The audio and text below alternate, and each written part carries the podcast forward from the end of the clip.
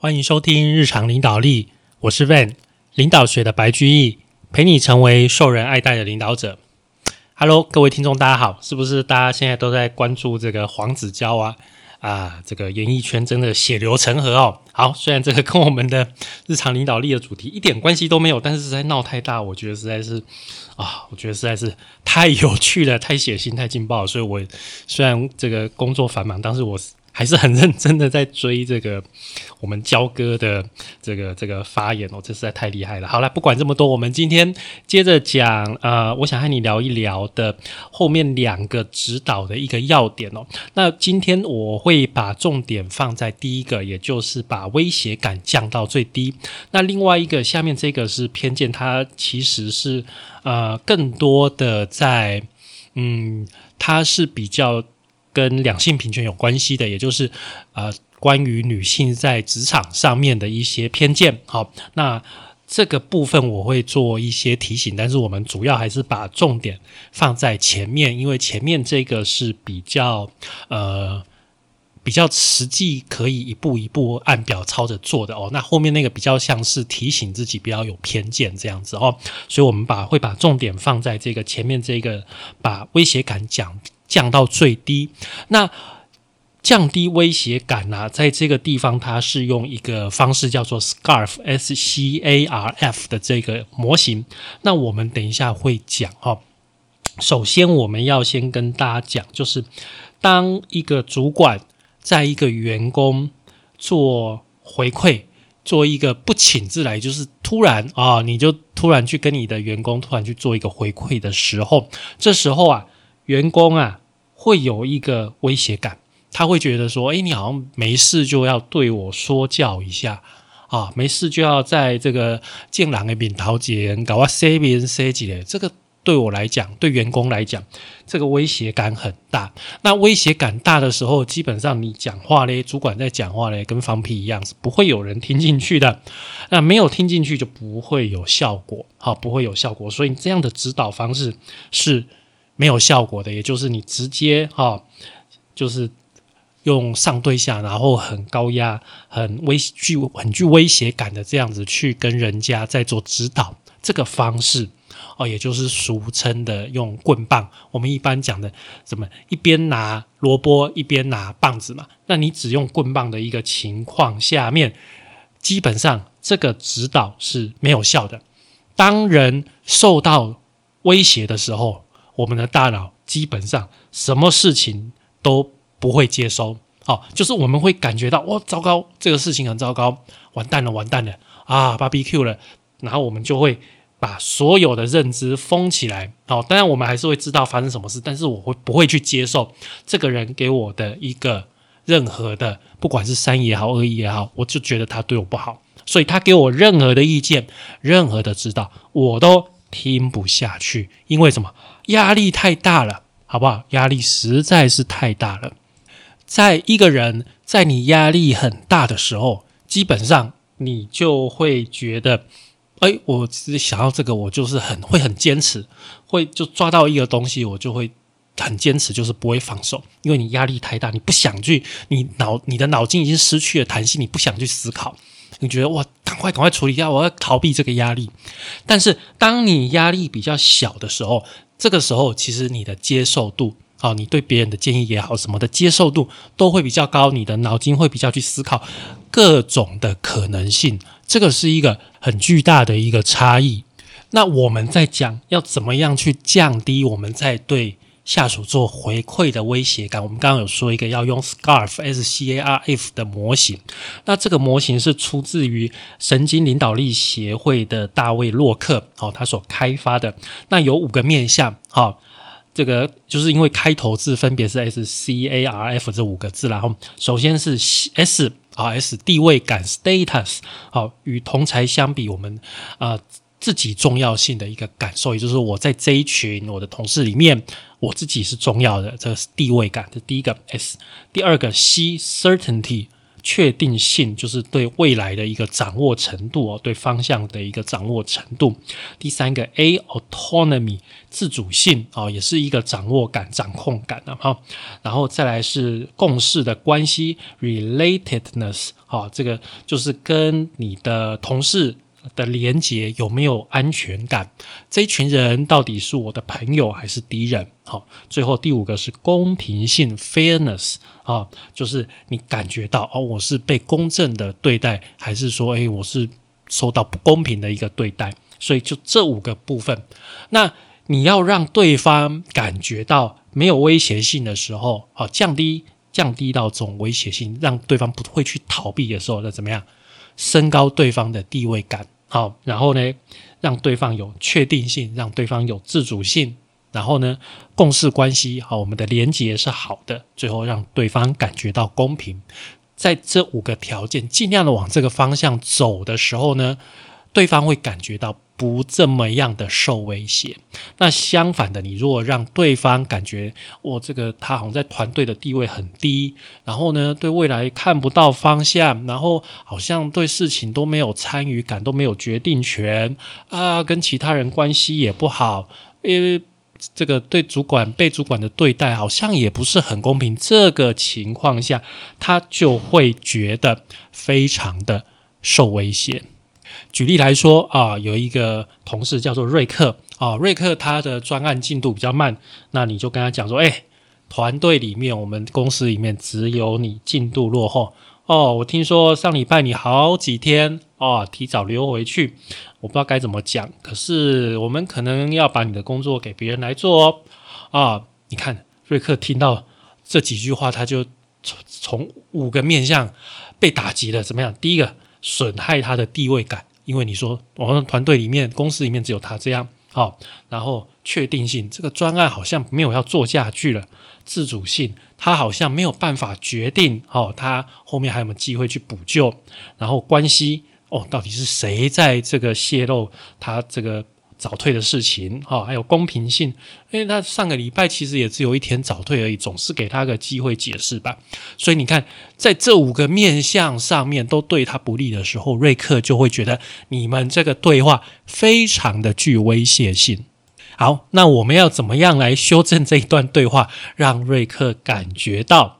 不会这么防卫啊，不会这么防卫呢？你可以讲，哎，我刚刚看了这一季的数字哦，嗯，你的客户数量啊名列前茅，我希望大家都能够向你看齐啊。可是啊，我有一点担心，你花了很多时间争取到很多客户，结果顾此失彼。我注意到你在这个专案所负责的部分进度落后了，我需要你在时限内完成工作，不然团队其他人的工作。都会受到影响。然后呢，最后再补上一句：我希望你能够帮助我了解实际的情况。那对于上个礼拜没有办法啊按照时间完成的工作，你有什么想法呢？啊，你看这样子去跟他讲他的地位感啊，然后确定性、自主性、关系、公平性这几个你都照顾他了，他是不是能够怎么样比较？认真的，好去想一个办法，去真正面对这样的一个问题。好，那关于这样子的一个反馈哦，应该要当面大庭广众之下去说，还是要私下的去说呢？基本上，我不知道你们有没有遇过这样的情况，但是这本书的作者，包括还有我，其实都遇过这种主管，就是说会在会议上针对啊他。啊，犯错的一个员工，其中一个就会议上，例如说十几个人，他就是定一个人，然后定十五分钟，好，然后剩下十几个人就在旁边看着老板定这个同事定十几分钟，跟其他人一点关系都没有，非常的尴尬啊。然后呢，被定的那个人呢，定完之后，大家心里想的就是说啊，下一个换谁？啊，你应该我不知道你有没有这个经验啊，反正我是有这个这本书的作者也有，OK，所以你就知道，当你要针对某个问题对某人做反馈的时候，麻烦你私下找他一对一的谈这个问题，因为跟其他人没什么关系啊。那你大庭广众之下让这个人出糗，那基本上这个人也不太会信任你，他不会理你的啊，他不会你，他不会为你卖命的。所以呢，你可以单独找他聊一聊，你可以把这个，假如是奥斯汀，你可以找他来说，诶，我注意到在这份报告里，你负责的部分没有提到。任何的数字没有给到任何的数据啊。那假如你在大家的面前讲这句话，他会觉得说你当众这样子去去跟我讲，是不是要故意要囧挖二楼对？会有这种感觉，你知道吗？好，然后啊而且你虽然跟对方谈十分钟，你看起来好像比较浪费，但是效果。效果会是你花在团队上面的十倍以上，所以你如果确定非常确定这个问题就是某一个人的话，那你就找那一个人跟他好好的聊一聊就好了，不需要找大家一起来大拜拜，甚至是当面啊侮辱啊，我们说这个台阶尬搞，其实不需要当着面做这个事情，因为不会有效果的。接下来我们要讨论一个问题，就是当你在指导一个人要改正他一再出现的错误的时候，那你会希望最终他能够改变他自己的行为嘛？对不对？这个很简单，但是很多人会觉得说啊，你基本上就是这样的人啊，你就这样的，你不会改的啦。当你有这个固定的心态，我们叫固定心态的时候，那对方也会受到你这个暗示，那就会觉得他就也不会去改。例如说，你说李阳说：“哎，你很不专业。”哎，李阳，你很不专业。当你这样说他的时候，他会知道，就是你觉得他没救了。那你应该怎么样去讲呢？你应该把事实讲出来，然后让他觉得说：“哎，这个行为是不好的。”但是我觉得。你可以经由啊学习或者是成长去改变。你可以说李阳，你在这个会议上面去讲到你在拉斯维加斯的疯狂周末，会让人觉得你不够专业，对你产生不好的印象。哦，你这样子客观的去讲的时候，好会比较好啊，会比较好。不不，你不是在针对他个人的特质，而是在。啊，对他不适当的行为提出来做讨论。你要知道哦，我们在鼓励的是成长的心态。不管员工有什么问题，问题出在哪里，我们要让他们觉得说：，诶，你是现在在这里，但是你经由成长，你经由学习，你可以再往前走一步。我们知道你做得到啊，这样子的一个讯息，你要传递给你的。员工，那我们可以说哪一些话来传递这样的讯息呢？哦，像说，诶，在这个组织里面，我们看重的是学习能力还有毅力，那不是你现在的才能或者是天赋。如果有人愿意表现出学习的意愿，那他就是我们想要栽培的人啊。或者说，嗯，我知道这个很难很可怕，但我也知道你有能力学会。我看过你学会更加困难的东西哦，你以前那个东西这么困难，你都学会了，所以我觉得这个你应该还好，好这样子让他心里的防备会比较降低哦。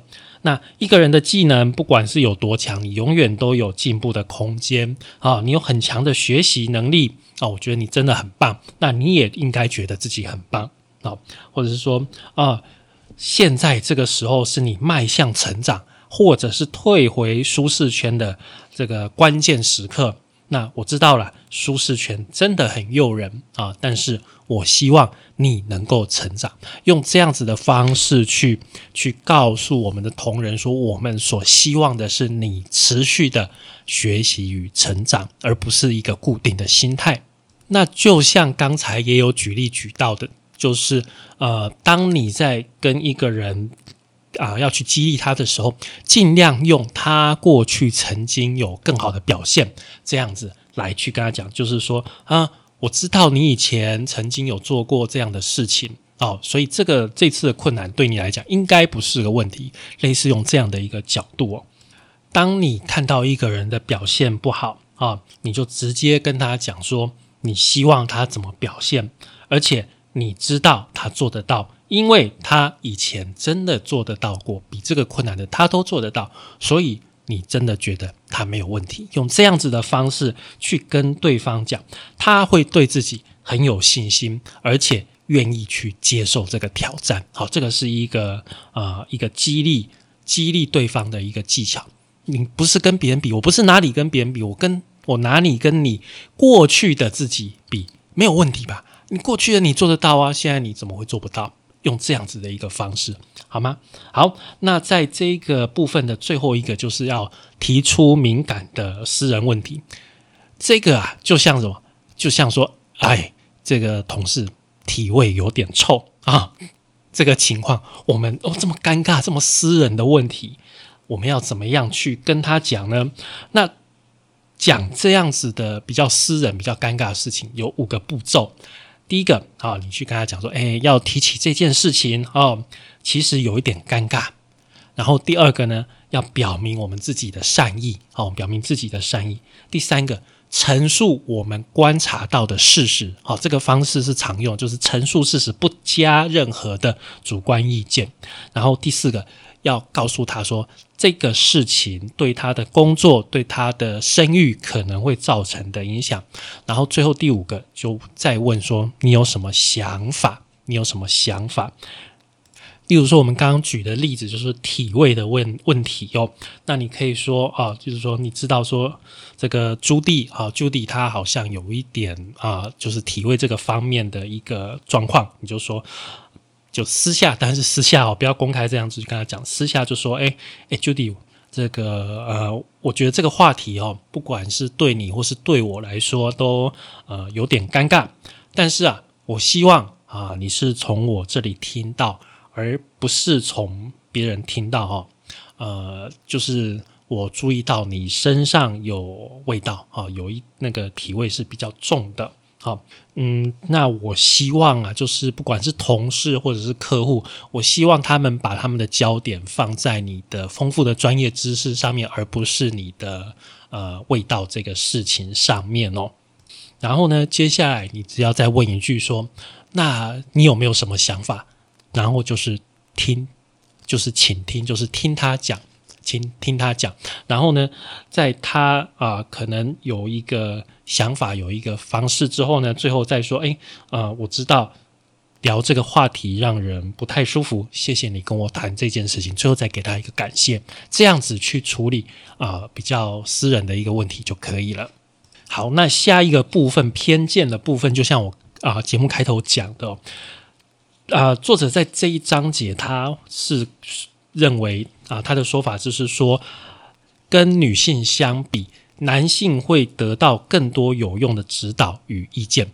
一般啊，主管在回馈给男性的时候会更加的明确，那在回馈给女性的时候会更加的含糊啊，会更加的含糊。